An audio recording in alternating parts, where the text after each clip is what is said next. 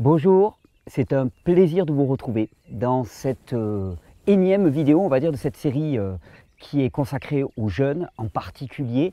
je dis énième parce que finalement on était parti pour une petite série et vu l'intérêt que vous manifestez, eh on, va aller, en profondeur, on va, on va envisager encore pas mal de choses autour du jeune. Ça me motive aussi énormément, ça me concerne aussi énormément, donc j'avance avec vous et c'est très très motivant. Euh, la dernière fois, j'ai diffusé, la dernière vidéo que j'ai diffusée, c'était une vidéo qui a été très plébiscitée sur les femmes et les jeunes. Et on a essayé de voir euh, au travers des différentes étapes de la vie de la femme un petit peu euh, comment le jeune pouvait aider et de comprendre un petit peu qu'est-ce qui pouvait se passer au niveau physiologique. Il y a beaucoup de personnes qui sont revenues vers moi en me disant Et la ménopause? Vous inquiétez pas, j'ai prévu de consacrer une vidéo exclusivement à la ménopause et l'andropause. Et qu'est-ce que le jeune peut pour la ménopause et l'andropause? Qu'est-ce qu'une réforme du mode de vie globalement? Le jeune étant emblématique hein, de cette réforme du, mode de vie, qu'est-ce que ça pouvait apporter Qu'est-ce que ça pouvait vous permettre de gagner pour minimiser les effets symptomatiques qu'on appelle la ménopause et l'andropause? Avant ça, j'ai eu envie de faire un retour sur quelque chose que j'ai un petit peu passé rapidement dans la précédente vidéo, c'est le syndrome des ovaires polykystiques. Parce qu'il y a eu beaucoup de retours par rapport à ça. Ça concerne énormément de femmes et, il y a eu beaucoup de questions. Donc j'ai eu envie d'approfondir ça et de le, traiter en même temps que quelque chose sur lequel j'avais peu parlé encore jusqu'à présent, l'endométriose syndrome des ovaires polykystiques, endométriose. On va voir ce qu'il y a de commun entre les deux et on va voir surtout comment la réforme de l'hygiène de vie, le jeûne, hein, peut amener à ben, avoir une disparition complète des symptômes puisque c'est ce que l'on vise. Et je, vous le rappelle, hein, pour mémoire, dans ces vidéos, on considère le symptôme non pas comme un problème, mais comme un indicateur. Vous savez, c'est l'image que je prends toujours, c'est tu viens d'acheter une voiture neuve, tu es en train de rouler, d'un seul coup, tu as un voyant qui s'allume sur ton tableau de bord. Hein. Le voyant, il ne te demande pas de que tu l'exploses avec un marteau, hein. simplement, le voyant, il t'indique quelque chose. Ce voyant, il t'indique qu'il y a quelque chose en amont qui n'est pas réglé, quelque chose qui n'est pas en conformité avec les conditions normales d'utilisation. À l'échelle de ton corps, c'est exactement la même chose. Tous les symptômes qui apparaissent sont des signaux qui t'indiquent que la capacité de ton corps commence à être dépassée. Et d'ailleurs, hmm, le signal au début, c'est un peu comme quand tu oublies de mettre ta ceinture. Au début, il va sonner tranquillement, bip, bip, bip. Et puis, si tu veux toujours pas l'entendre, il va sonner de plus en plus fort, de plus en plus fort, de plus en plus fort. L'expression symptomatique va être de plus en plus importante. Et c'est pour ça que je vous propose chaque fois de considérer un, symptôme euh, au travers d'une certaine forme d'enquête. C'est-à-dire, qu'est-ce que veut nous dire ce symptôme? Qu'est-ce que nous indique ce symptôme? Vers quoi il pointe?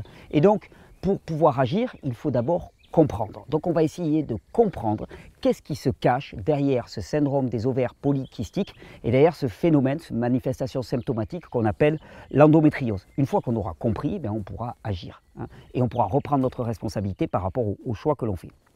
Ça vous va, on démarre. Syndrome des ovaires polykystiques. Ça se traduit comment?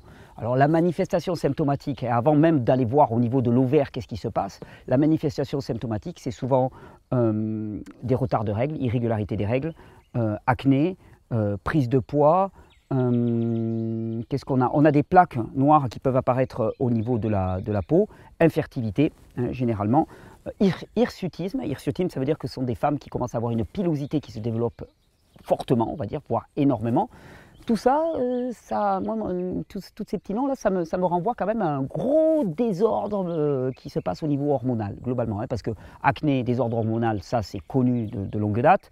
Euh, infertilité, on n'en parle pas. Règles, règles irrégulières, là aussi, les règles étant complètement gouvernées par le système hormonal endocrinien, on parle d'irrégularité. Euh, dépigmentation, trouble de la pigmentation de la peau, on parle des mélanocytes, hein, qui sont gouvernés par une hormone qui est produite par la glande pituitaire. Tout ça, ça nous indique quand même qu'au niveau hormonal, ça, doit, être un petit peu compliqué. Quand on regarde au niveau physiologique, qu'est-ce qui se passe dans le corps? Eh bien, le, les des ovaires polykystiques, ça correspond à des kystes nombreux, polykystiques, qui se développent à la surface des ovaires. Des kystes, ce sont des espèces d'excroissance hein, de tissus. Hein, excroissance de tissus, notez-le bien parce qu'on va en reparler tout à l'heure, excroissance de tissus qui se développent et qui sont remplis d'un liquide qu'on appelle la lymphe. Qu'est-ce que c'est? Alors automatiquement, petite question, qu'est-ce que c'est que la lymphe? La lymphe, c'est le liquide dans le corps qui récupère les déchets. Hein, dans votre corps en permanence, tout le temps, le fonctionnement cellulaire, le métabolisme cellulaire produit des déchets, ces déchets sont recueillis par un liquide épais, plutôt blanc, visqueux, que vous voyez apparaître quand vous vous égratignez. Avant de voir du sang, vous voyez de la lymphe. Hein, et ce liquide-là, il recueille les déchets. Les déchets sont recueillis dans la lymphe et ils sont traités littéralement par des micro-centrales d'épuration, on va dire, qu'on appelle des ganglions lymphatiques alors j'appelle ça centrale euh, petite station d'épuration parce que c'est le terme qui peut-être vous parlera le mieux, hein, ces ganglions lymphatiques hein, qui, sont, qui sont remplis de bactéries, de champignons et qui sont là ben, pour euh, littéralement digérer les déchets, les transformer de manière à ce qu'ensuite les déchets puissent être évacués hein, par ce qu'on appelle les émonctoires, les reins, le côlon, les poumons et la peau. Ça, c'est le trajet normal des, des, toxines. Ça tombe bien, le système lymphatique est là pour, pour, pour recueillir ces déchets on parle d'ovaires polykystiques.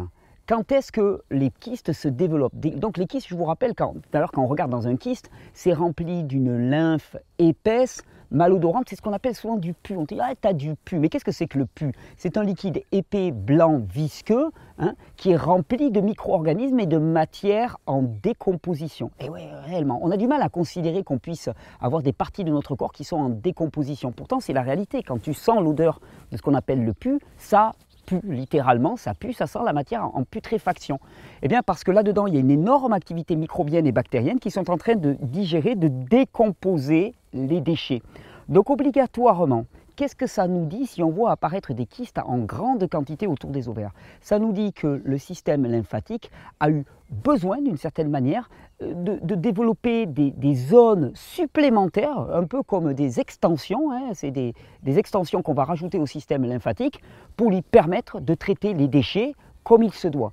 Donc ça nous parle automatiquement de trop grande quantité de déchets par rapport à la capacité du système à les traiter. Voyez vraiment comme ça. Le kyste, c'est euh, une espèce de station d'épuration supplémentaire que le corps suscite, parce qu'il faut bien, comprendre que tout ça, ça ne vient pas de façon aléatoire, c'est suscité par le corps. Et générer des tissus, une excroissance comme les kystes, ça demande de l'énergie. La vie ne va pas investir de l'énergie dans quelque chose qui ne sert à rien. Et c'est d'ailleurs la grosse différence entre le modèle que je vous propose et le modèle classique. Le modèle que je vous propose, que j'appelle le modèle du corps intelligent, le modèle du corps parfait, le modèle de la vie intelligente, stipule que finalement aucune réaction symptomatique à l'échelle du corps n'est faite en vain. Elle répond toujours à une seule et même finalité, respecter et permettre autant que se peut que le corps reste fonctionnel. Alors ça a un coût. Ces kystes ont un coût. Ils ont, quelque part dans la balance, hein, il y a un prix à payer on est d'accord. Mais, mais c'est quand même une réaction physiologique normale d'adaptation à une situation qui n'est pas normale. Ça, c'est l'école du corps parfait. Puis à côté, tu as l'école du corps con qui te dit, bon, il y a des kystes, euh, ça vient, on ne sait pas trop où, il faut les virer, on ouvre, on te vire les kystes et les ovaires et on n'en parle plus. Sauf que sans ovaires, ben, ça marche beaucoup moins bien, tu t'en doutes, étant donné que les ovaires sont vraiment le siège de la production de l'essentiel des oestrogènes, de la progestérone, hormone essentielle au, fonctionnement d'une femme. Hein. donc euh, globalement, ça ne va pas marcher. Ça, c'est l'école du corps con qui dit, ouais, il y a des kystes qui se développent, les ovaires ils délirent, on les vire, hein, ça leur fera les pieds, puis on n'en parle plus. L'école du corps intelligent, telle que je vous le propose, elle voit une finalité à toute chose. Elle dit, ça, ça correspond à une adaptation.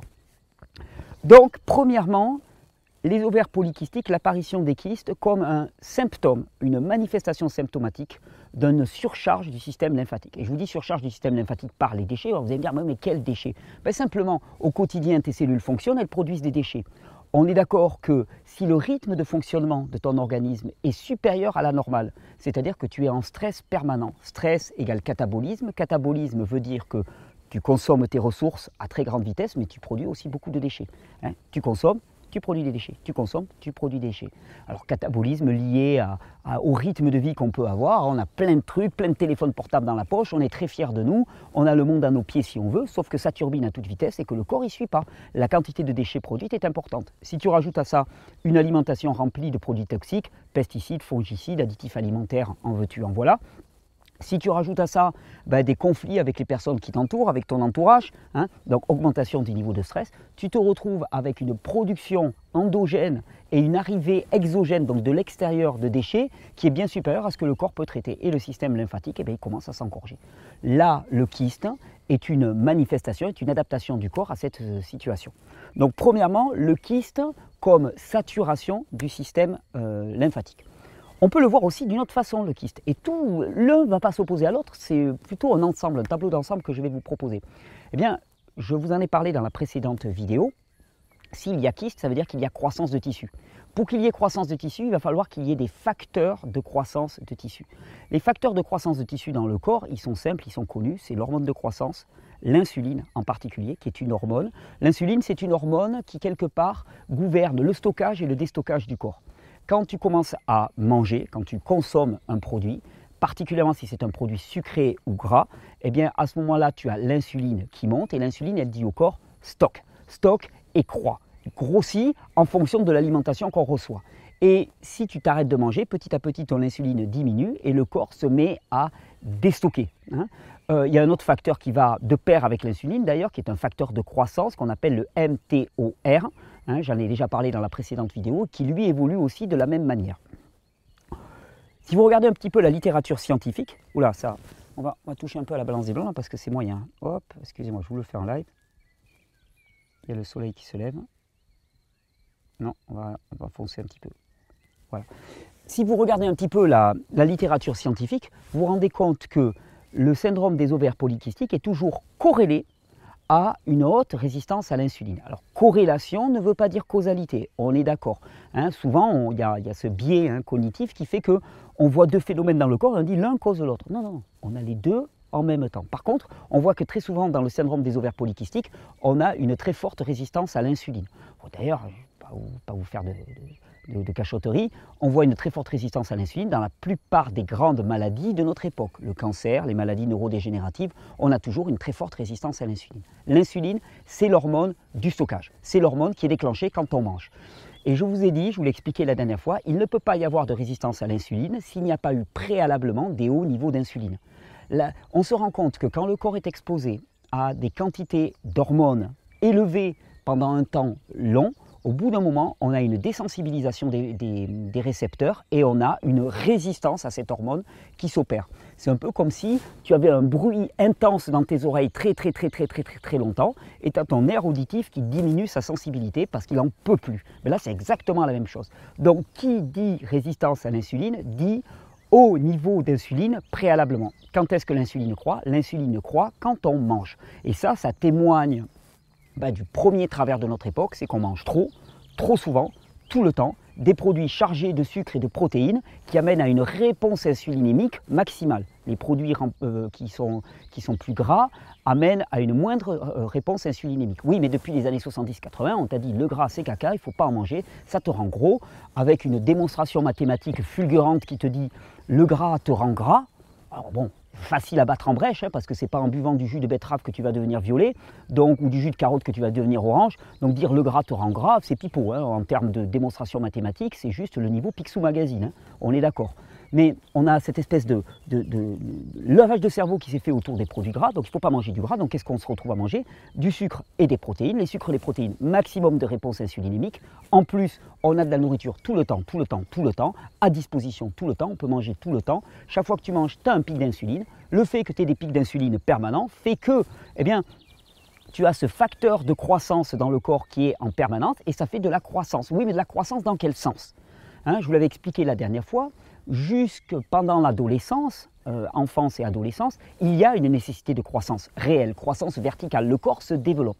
Avoir des facteurs de croissance élevés est plutôt bienvenu. À l'âge adulte, il n'y a plus de croissance. Hormis pour ceux qui font de la musculation et qui ont réellement un besoin de croissance, il n'y a plus de besoin de croissance ou ils sont minimes.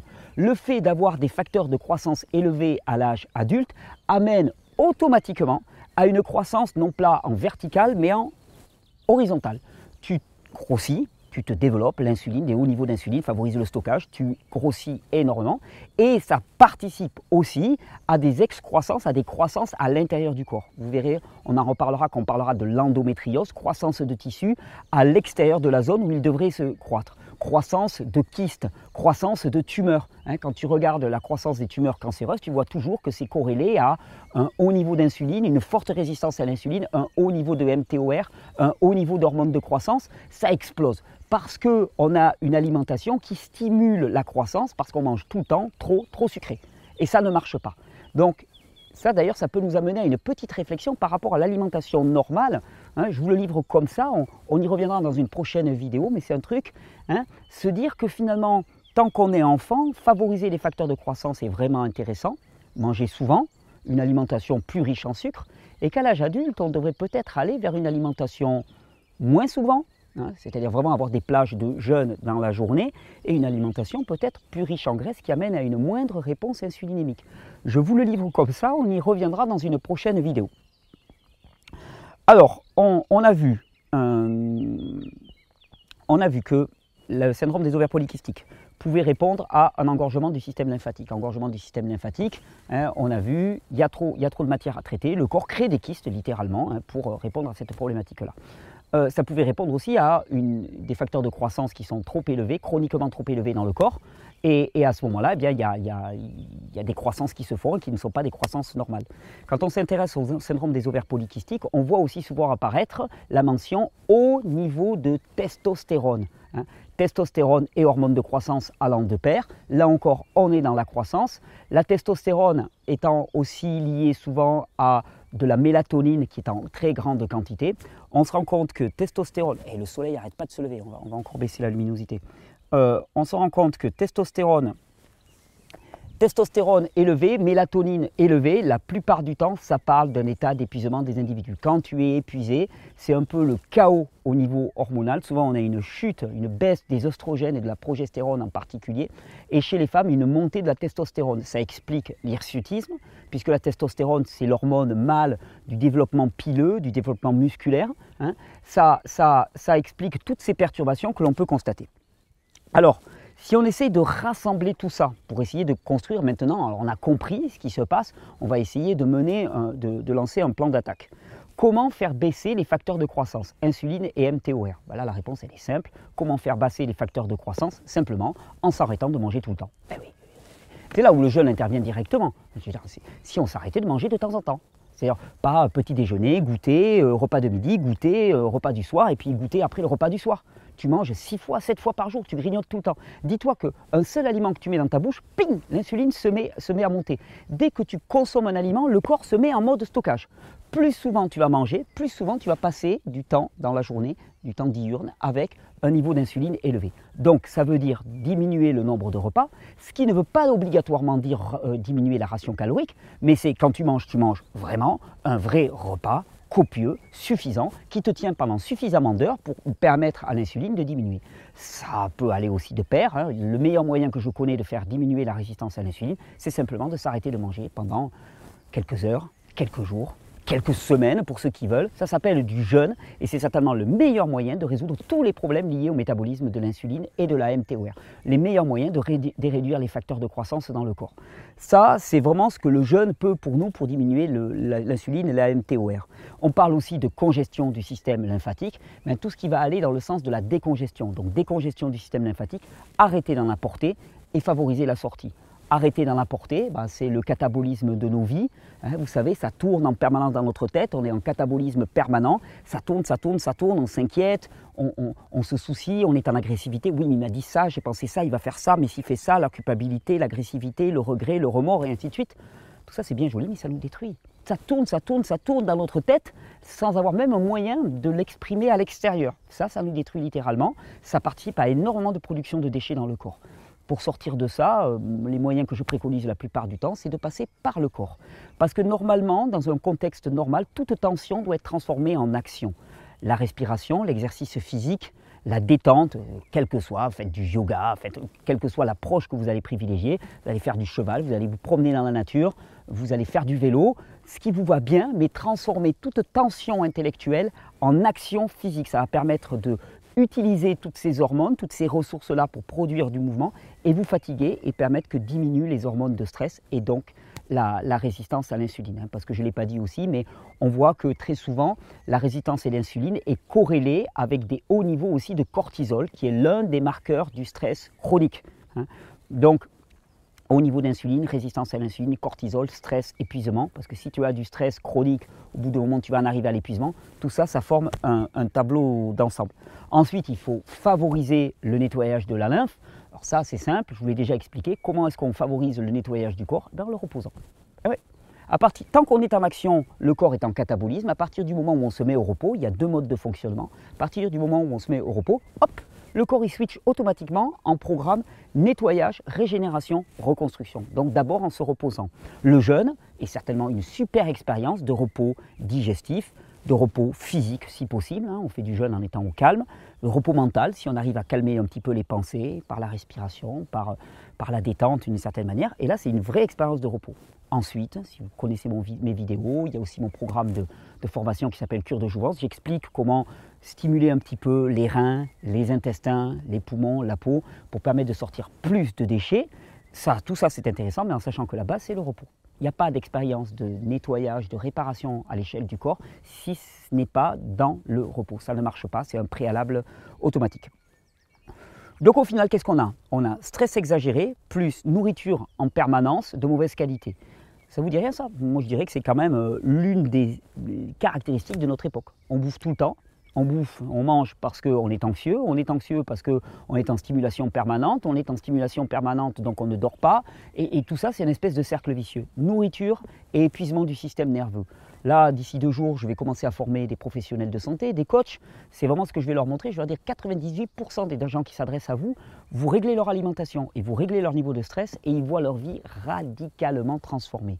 Là encore, le syndrome des ovaires polykystiques est encore une manifestation symptomatique particulière de mal qui est le mal du siècle de nos sociétés, c'est-à-dire l'hypercatabolisme, rythme de vie trop élevé et alimentation complètement dans les choux, une alimentation trop riche, trop souvent, qui n'apporte pas les micronutriments minéraux, oligo-éléments nécessaires parce que trop transformés à haute température sous blister et que la réponse à ça elle est simple, c'est s'orienter vers une alimentation préparée à la maison à partir de produits frais, biologiques, hein, qui va t'apporter un maximum de micronutriments, une bonne part d'alimentation, voire toute l'alimentation qui soit crue, non transformée, parce que ça, ça va t'apporter un max de micronutriments, des jus de légumes qui vont apporter là aussi des nutriments de façon facilement digestible. Vous connaissez ça par cœur. Ok, le SOPK, syndrome des ovaires polykystiques ou PCOS en anglais, on a compris de quoi il s'agissait. Maintenant, on va s'intéresser à l'endométriose. L'endométriose, donc, qu'est-ce que c'est? C'est la présence de muqueuses de l'utérus en dehors de l'utérus. D'un seul coup, on a une croissance de muqueuse de l'utérus. Ça peut être très très très douloureux. C'est l'une des deuxièmes causes avec le, syndrome des ovaires polykystiques d'infertilité et d'altération du, système, euh, du système ovarien, ce qui conduit la plupart du temps, il y a un problème, on enlève. Quand il réfléchit sérieusement, là je ne vais pas vous faire une charge, mais quand il réfléchit, mais c'est stupide comme réponse, stupide. Hein. je veux dire, le corps humain, il, a des ovaires, il a un cœur, il a un foie, il a des poumons, il a des reins. Quand on te dit que la réponse est Ah, il y a un problème au niveau de terrain, enlève tes reins. Mais sérieux, c'est un organe vital. Les ovaires sont des organes vitaux, ils produisent des hormones. C'est comme la thyroïde, enlève ta thyroïde. Et puis après, on te dit Ouais, tu vas être sous gélule. Tu vas être sous gélule à vie. Mais c'est ça la vie que tu veux Tu veux une, une vie en permanence soutenue par des gélules, des pilules, des médicaments dans tous les sens? Ou tu veux laisser simplement la vie s'exprimer au travers de toi? Bah, dans l'endométriose, c'est pareil. Il y a un problème au niveau de, l'endomètre qui croît au-dessus de l'utérus, on enlève l'utérus. Mais on n'a jamais répondu à la condition première. Qu'est-ce que nous signale cette endométriose? Alors, on parle de croissance de tissu euh, au-delà de l'endomètre, enfin au-delà de l'utérus, donc obligatoirement on parle de croissance anarchique. Ça vous rappelle rien mais Moi ça me rappelle ce qu'on a dit précédemment on parle de croissance anarchique, donc de facteurs de croissance, donc d'insuline, donc de MTOR, donc de déséquilibre endocrinien généralisé. On est d'accord, tous ces facteurs, on va les retrouver. Donc on, fait copier-coller avec ce que j'ai dit précédemment. Généralement, dans la littérature scientifique, on, isole deux facteurs, prédisposants à cette endométriose. Le premier, c'est le reflux d'une partie de sang menstruel. Hein, quand, tu as, quand les règles, quand une femme a les règles, il y a du sang qui s'écoule par le vagin et il y a un reflux hein, de, ce, sang qui va aller jusque dans la zone du péritoine d'une certaine manière. Ce sang transportant des cellules de l'endomètre, ben, ces cellules de l'endomètre vont pouvoir se développer en dehors de la zone. Normalement, ce sang il devrait être évacué et il n'est pas évacué. Hein, il n'est pas évacué, il reflue, il passe au niveau du péritoine, de la zone, donc la zone abdominale, et c'est là que des tissus anarchiques se développent. Ça, c'est la première, euh, première explication. Et puis la deuxième explication, qui est un peu la, suivante, c'est de dire, OK, il se développe, et le système immunitaire n'arrive pas à faire son job parce que normalement le système immunitaire eh devrait repérer toutes les cellules anormales qui ne se développent pas à l'endroit où elles devraient se développer et il devrait les shooter systématiquement. Donc on a une immunodéficience ou en tout cas une immunoparesse d'une certaine manière et on a un reflux de sang menstruel dans une zone où il ne devrait pas refluer. Donc, trois questions. Pourquoi est-ce qu'il y a du temps de sang à évacuer? Parce qu'on te dit il y a beaucoup trop de sang à évacuer, donc il y en a une partie qui reflue. Pourquoi est-ce qu'il y a tant de sang à évacuer? Deuxièmement, deuxième question, pourquoi est-ce que le sang évacué reflue? Troisième question, pourquoi est-ce que le système immunitaire ne fait pas son job et n'élimine pas les, les, les, les, les cellules anormales? Et quatrième question, pourquoi ça prolifère tant Si on répond à ces quatre questions, on aura compris comment agir par rapport à l'endométriose. Alors je vais vous expliquer, je vais vous proposer une réponse à ces phénomènes. Pourquoi est-ce qu'il y a tant de sang à évacuer Le sang hein, a dans certaines conditions, et en particulier chez la femme, joue le rôle de liquide émonctoriel. C'est-à-dire que les règles permettent d'évacuer une grande quantité de déchets hein, à l'échelle du corps de la femme. C'est pour ça que je disais que c'était une forme émonctorielle cyclique. Tous les, 28, tous les 28 jours à peu près, la femme peut évacuer énormément de déchets. Pourquoi est-ce qu'il y a énormément de sang à évacuer? La première des réponses, la plus évidente, parce qu'il y a beaucoup de déchets à évacuer. Et donc euh, pour évacuer tous ces déchets, il y a énormément de sang qui coule. C'est la première réponse qui me vient à l'esprit et c'est la plus évidente pour moi. Ok, donc déjà, beaucoup de déchets. Ça, on le met dans un coin, on se dit beaucoup de déchets. Pourquoi est-ce que ça, pourquoi est-ce que ça reflue? Alors c'est intéressant, comment ça fait pour passer dans la, zone euh, du, péritoine? Je me dis, si ça passe dans la zone du péritoine, c'est-à-dire qu'il y a une pression suffisante qui permet que ça remonte. Parce que le, par le vagin, il y a une quantité de sang qui peut passer. Comment ça se fait que ben, ça s'écoule par ailleurs? Moi, ça me fait penser à de l'hypertension. Tu fais des petites recherches, corrélation totale entre endométriose et hypertension. La plupart des gens qui font de l'endométriose ont des phénomènes d'hypertension. Pas tous, mais beaucoup. Ok, donc tu te dis hypertension, hyperpression, qui fait que ben, le sang s'écoule en dehors du canal normal. Alors moi je me dis hypertension, mais pour que ça passe à l'intérieur, il faudrait autre chose, il faudrait même que les, canaux, les vaisseaux sanguins par lesquels ça, passe, eh bien il faudrait qu'ils soient affaiblis et qu'il y ait des formes d'anévrisme d'une certaine manière. Hein. Un anévrisme c'est un, affaiblissement des parois hein, d'un tissu, et ce qui fait que bah, le, fluide peut passer au travers. Est-ce qu'il y a une corrélation entre anévrisme et endométriose Bingo Je vous mets une étude, pling, pling, pling. Hein. Encore une fois, on voit une corrélation entre anévrisme et endométriose. Donc on a hypertension, anévrisme, et puis il y a un autre facteur qui va jouer énormément, c'est l'épuisement. Parce que qui dit épuisement dit mauvaise fixation des minéraux. Mauvaise fixation des minéraux dit affaiblissement de tous les tissus de l'organisme, puisque nos tissus sont constitués d'un véritable maillage minéral, en particulier du calcium. Quand tu es fatigué, tu ne fixes pas bien le calcium, tu perds tes minéraux, tu pisses tes minéraux littéralement, parce que tu ne produis pas assez d'une hormone qu'on appelle l'aldostérone. Hein, l'aldostérone qui est censée retenir les minéraux à l'échelle du corps, déminéralisation. Là, je me dis, on a certainement une bonne explication de ce reflux. Et eh ouais, il y a une pression très importante sur des tissus qui sont fatigués, qui sont abîmés, ce qui fait que le, sang se répand dans toute la zone viscérale. Il y, a, il y, a, une fuite. Il y a une fuite littéralement parce que les tissus sont affaiblis. Donc, on a pourquoi beaucoup de sang? Pourquoi ce sang se répand partout au niveau de la zone péritoniale Ensuite, qu'est-ce qu'on avait comme question? Pourquoi le système immunitaire ne repère pas ces, intrus? Bah, La bonne et simple raison, c'est que le système immunitaire, bah, il, est, il est en dépression, il n'en il est, il, peut plus. Il en peut plus. Et ça, c'est l'un des marqueurs premiers de l'épuisement. Épuisement égale immunodéficience, immunodéficience égale épuisement. Je vous renvoie vers les tas de vidéos que j'ai faites qui vous démontrent ce point-là. C'est une évidence. Il n'y a pas d'immunodépression s'il n'y a pas d'affaiblissement et de, fatigue chronique du système. Fatigue chronique du système qui est liée à la sursollicitation permanente. Hein. Donc on a Trop de sang parce que trop de déchets à évacuer. Deuxièmement, affaiblissement des tissus lié à l'épuisement, au défaut de minéralisation, au fait que notre alimentation ne nous apporte pas au quotidien suffisamment d'oligo-éléments, suffisamment de minéraux, donc on est dedans. Immunodéficience liée à l'épuisement global de tout le système, hein, et le système immunitaire ne répond pas de manière adéquate. Et dernière question, pourquoi ça prolifère autant? Facteur de croissance, on l'a vu la dernière fois, enfin la dernière fois, on l'a vu dans la première partie de cette vidéo, insuline élevée, MTOR élevé. Donc là, euh, ben, au final, on a un système surchargé, congestionné et épuisé. Ah, tu vas me dire, mais attends Thierry, t'es rigolo, mais euh, en fait pour toi, euh, le syndrome des ovaires polykystiques et l'endométriose, relativement, ça revient exactement à la même chose. Ben oui. Eh bien oui, et c'est là, la force.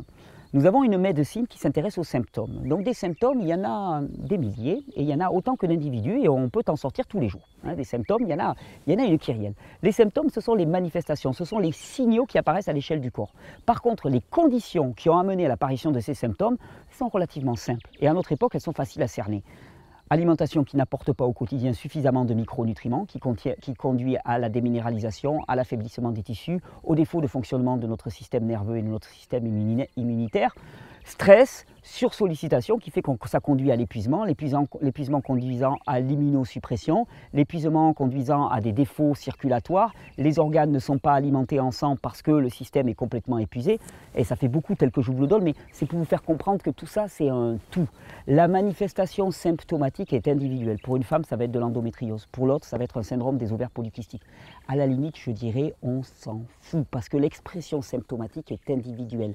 Mais la problématique qui est en amont, elle est globale et elle est générale. Épuisement, nourriture inadaptée, rythme de vie complètement délirant, manque d'exercice physique, on ne répond pas aux besoins physiologiques du corps. Et qu'est-ce qu'on te propose derrière ça? On te dit ne change rien.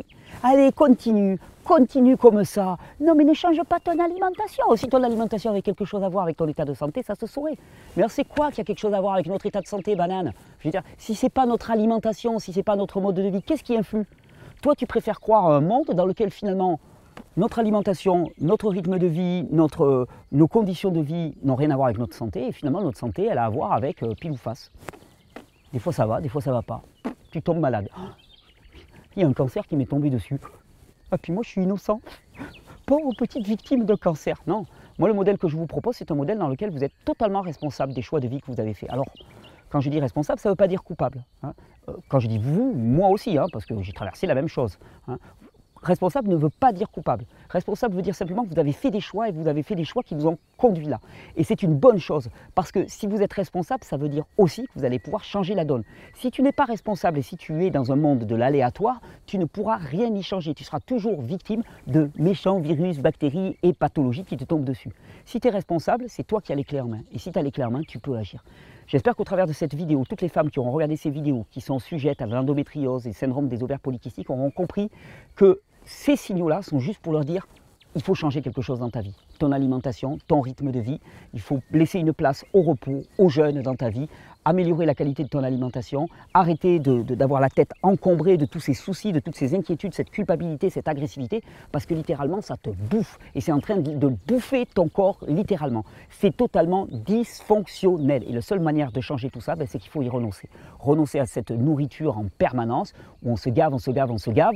Hein. renoncer à cette suractivité qui est grisante mais qui nous tue littéralement. Renoncer aux notifications Facebook, Twitter, Instagram qui sautent de partout. Alors on a l'impression qu'on est aimé, on a je sais pas combien de millions de followers, mais toi à l'intérieur, tu es dans quel état?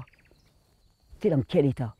Il est temps de prendre la responsabilité de notre état de santé. C'est ce que je vous propose dans ces vidéos. J'espère que cette vidéo y aura contribué. Je vous remercie de partager cette vidéo qui est un peu longue, 33 minutes, mais il fallait ce temps-là pour comprendre. Hein. Euh, je vous remercie de la partager, de vous abonner. Si vous voulez suivre les lives aussi que je propose, n'oubliez pas d'appuyer sur la petite cloche à, à, côté du bouton abonnement.